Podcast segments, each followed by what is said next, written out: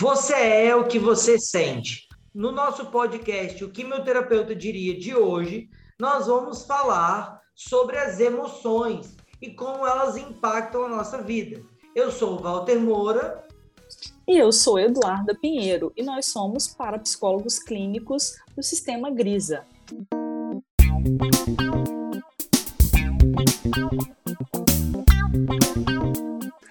Walter, a importância da gente falar sobre esse tema hoje é, vem justamente da relevância e da importância que as nossas emoções têm frente aos acontecimentos da nossa vida, frente às nossas marcas, a forma como a gente reage hoje.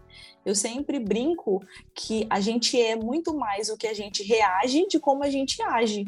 E quem determina como reagiremos são as nossas emoções. Por exemplo, se dois irmãos que vivem na mesma casa é, durante alguma briga da mãe, a mãe chama para jantar, por exemplo, e ela chama de uma maneira mais ríspida, um filho fica com raiva da mãe por ter gritado, o outro filho fica com muito medo da mãe por ter gritado.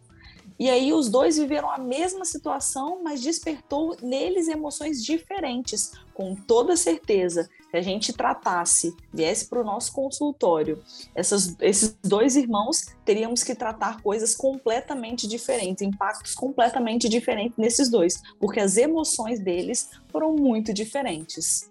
Exatamente, porque as nossas emoções, elas saem do nosso ser quem eu sou, a minha personalidade, tudo que eu vivenciei até aquele momento também vai determinar o como eu vou reagir aquilo.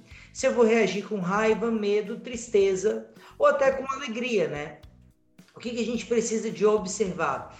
Que as nossas emoções, elas são determinantes para o nosso processo terapêutico. Se eu não identifico qual a emoção raiz eu não consigo reprogramar essa mente. E muitas vezes nós identificamos uma emoção e usamos outra emoção para organizar aquilo. Por exemplo, é, se você aí não sabe, a emoção origem da depressão é o medo, não é a tristeza. Tristeza é a consequência da, dos frutos da depressão. Mas a origem é o medo.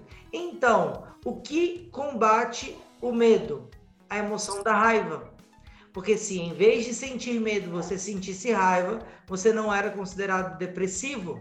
E aí isso tudo vai mudando os nossos contextos e as nossas histórias, né? E num processo terapêutico, o profissional ele precisa ser especialista em encontrar essa emoção ra raiz para esta reprogramação mental e essa mudança de comportamento. E é importante dizer, Walter, como hoje em dia as pessoas misturam as suas emoções. É, e é muito importante dizer, falar sobre isso, Walter, porque como a gente percebe hoje dentro dos nossos atendimentos as pessoas com as emoções completamente bagunçadas, não sabem distinguir a emoção que estão sentindo. E aí a gente entra na situação, pessoas que estão com raiva contando uma história e começam a chorar. Mas espera aí, choro não vem da tristeza? Por que, que quando ela está com raiva ela está chorando? E aí, ou então pessoas que estão extremamente tristes, mas o olhar dela é extremamente raivoso. E aí você fala, não, mas se ela não está triste, como que ela está com raiva? Se ela está com raiva, ela tá chorando, e aí a gente entra no, num, acaba entrando numa simbiose, né, onde as pessoas misturam todas as suas emoções. E aí eu vou perguntar para você, Walter, enquanto terapeuta, o que, que você diria para essas pessoas que não têm as suas emoções bem definidas? Quais os impactos que, é, que isso causa na vida delas? Imagina, né, que cada emoção é, ela serve para alguma coisa. Elas não estão aqui à toa, né? A emoção raiva ela serve para o combate, o medo para te livrar de um perigo maior e a tristeza para que você sinta falta de algo que era realmente importante para ti. A alegria já vem como um grande lubrificante para que tudo isso flua de forma harmônica dentro de você. Imagina se eu estou vendo uma injustiça acontecer e, e começo a chorar essa tristeza não vai resolver nada, né? Quando eu vejo uma injustiça, eu preciso de me encher de ira, e essa é uma ira justa, para que eu tenha força de combate e resolva o conflito, né? Então é importante a gente ter as emoções no lugar, eu diria isso, né? Que é importante a gente ter as emoções no lugar, porque só assim que nós vamos poder ser saudáveis ao ponto de resolver e aplicar a devida força e a devida solução para o problema. Quando eu coloco uma emoção cruzada, o que, que acontece? Eu só pioro, eu só adio, eu não resolvo nada, né? Exatamente. E sem contar também que quanto mais misturadas as emoções estão, menos a gente tem clareza sobre elas. E a gente sabe desde o nosso podcast zero a importância da clareza e da verdade para descobrir a causa raiz para tratar aquilo que os nossos pacientes chegam até nós. Então, se eles chegam com as emoções todas bagunçadas, primeiro a gente precisa organizar essas emoções, colocar cada uma na sua no seu devido lugar, na sua caixinha, para que a gente consiga, de fato, é, resolver junto com o nosso paciente aquela queixa que ele traz. Por exemplo, eu tenho um caso de um paciente meu que saía de todos os empregos. Ele simplesmente não ficava nos empregos. E aí a gente foi trabalhando, trabalhando, fui entendendo a causa, a, a, a queixa inicial dele foi essa. E aí a gente foi entendendo que, na verdade, ele saía dos empregos todas as vezes que ele entrava em conflito com alguém e ele não queria lidar com esse conflito. Então, para não lidar com o conflito, com o sentimento que ele tinha frente àquilo, ele trocava de emprego. E aí ele estava trocando, trocando de emprego, até que naquele momento ia acontecer isso de novo, porque ele estava com um problema com o chefe dele. E aí a gente entendeu isso, ele entendeu que ele não lidava com as emoções que ele sentia, com absolutamente nada, ele só fugia. E aí a gente, ele compreendeu isso, passou a lidar com as suas emoções. Obviamente a gente está contando aqui de maneira muito rápida, né? Demorou um processo para a gente compreender. Verdade. E aí, quando a gente chegou nesse ponto e, e, ele entendeu que ele precisava lidar com as emoções nos seus devidos lugares, nos momentos de tristeza, sentir a tristeza, chorar a tristeza, nos momentos de ira. E ter esse, esse rompante de ira, nos momentos de medo também, enfim, tudo isso para que ele conseguisse ter uma vida saudável e sadia em todos os seus ambientes. Então, a importância de ter as nossas emoções nos seus devidos lugares é para que a gente se torne uma pessoa, uma pessoa, uma pessoa normal que tem as emoções. Exato. E aí, olha que outros casos, Eduardo, que eu tenho visto bastante também, né? É, eu tenho visto muitos casos de pessoas que não têm utilizado as emoções. Em que sentido? Elas sofreram muito ou foram vítimas de pessoas com as emoções muito descontroladas e acabaram embotando as emoções, escondendo elas, porque entendem que as emoções são é um dano, assim, ele não colabora com você. Então é melhor viver no racionalismo, na racionalidade, para poder sobreviver. Quem são esses tipos de pessoas? Pessoas que sofreram abuso sexual, filhos de alcoólatra, ou então de mulheres destemperadas que gritavam demais. É, bom, é, pessoas que cometeram aborto, assassinato. Para não lidar com tudo isso, eles acabam escondendo as emoções e se tornam pessoas consideradas frias socialmente né? E aí a gente vai tendo um monte de pessoas onde estão desconectadas. Conta-se uma história como se tivesse uma história muito triste, muito doída, como se tivesse contando que o céu é na esquina comprar uma bala. Que o céu é azul e uma grama, a grama é verde. Então, vamos começar. Eu vou quero contar um caso, né? Quero contar um caso desse onde eu atendia um rapaz que o pai dele teve um filho fora do casamento. E eu perguntei para ele: quando você descobriu isso? Como você se sentiu? Daí ele disse para mim: Ah, não senti nada, esse é o problema dele com minha mãe. Oi? então vamos lá, né? E aí, Eduarda, como terapeuta, o que você diria para esse cara? Ai, Walter, é até engraçado, né, a gente pensar nisso, porque isso é tão comum a gente perceber pessoas contando histórias, até mesmo de abusos, como você disse, né, como se não fossem nada. É, o convite é geralmente geralmente não, perdão. O convite é fazer com que essa pessoa volte a esse local para que ela consiga de fato sentir a emoção que é devida àquele momento. Então, a gente, enquanto terapeuta, é, num processo hipnótico, por que não?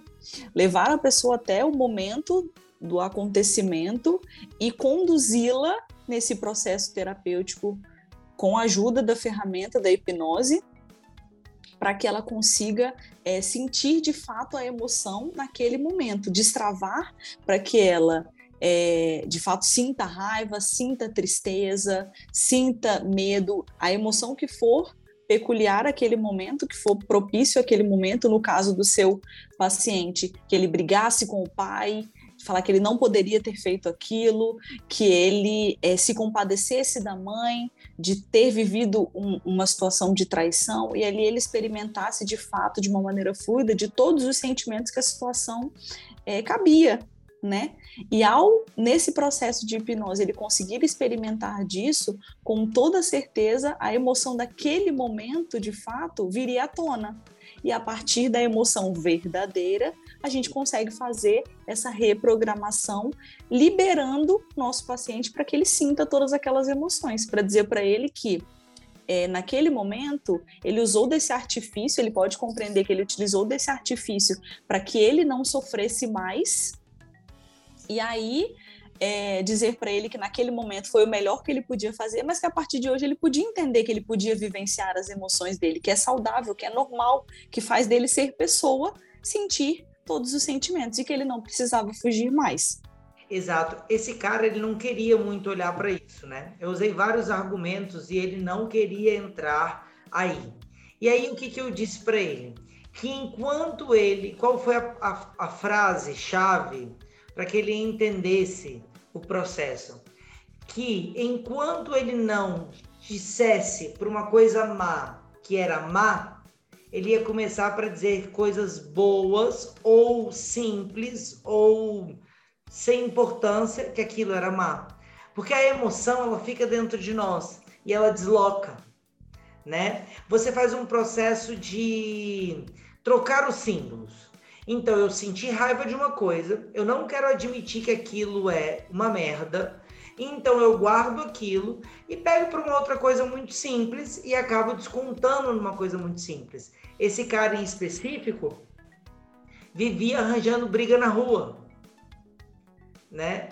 Arranjava briga na rua e, e episódios muito similares com o acontecimento ali. Ele quando encontrava com pessoas que tinham feito coisas parecidas com o seu pai, ele ficava muito bravo. Mas quando eu perguntava que era do pai, ele dizia: ali eu não senti nada. Então, este vai gerando um processo de divisão do ser, aonde ele não reconhece aonde tem que reconhecer, e aí depois ele diz aonde que não tem nada a ver com ele, ele vai lá e coloca. Então, ele desconta a raiva em outros lugares. E isso acontece com todas as emoções com o medo, com a tristeza, com a alegria, você começa a acordar e dizer: Nossa, eu estou triste.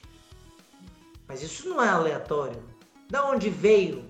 Aonde que essa tristeza foi implementada dentro de você? Né? Essa é a pergunta importante para ser feita. Né? E aí a pessoa começa a despertar desse sono profundo ou dessa neurose, como diria Freud, né? Você precisa de ver e assumir e encarar. E aí vem a, a, o questionamento, né? Você não quer encarar por medo do que vai ver ou por orgulho de não aceitar a fraqueza? Né? De saber que você não pode controlar as suas emoções.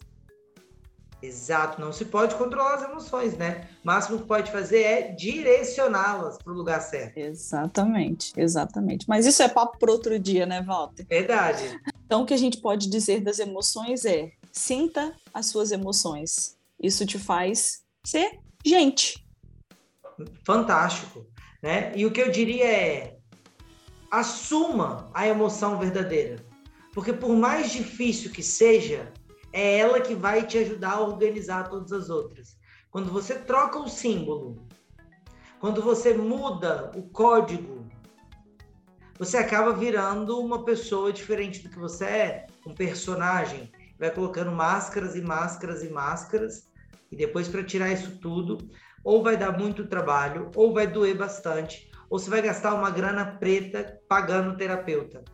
Bom, se você conseguir fazer isso tudo sozinho, só com esse áudio aqui já vai te ajudar bastante, hein? Então, volta para a gente finalizar.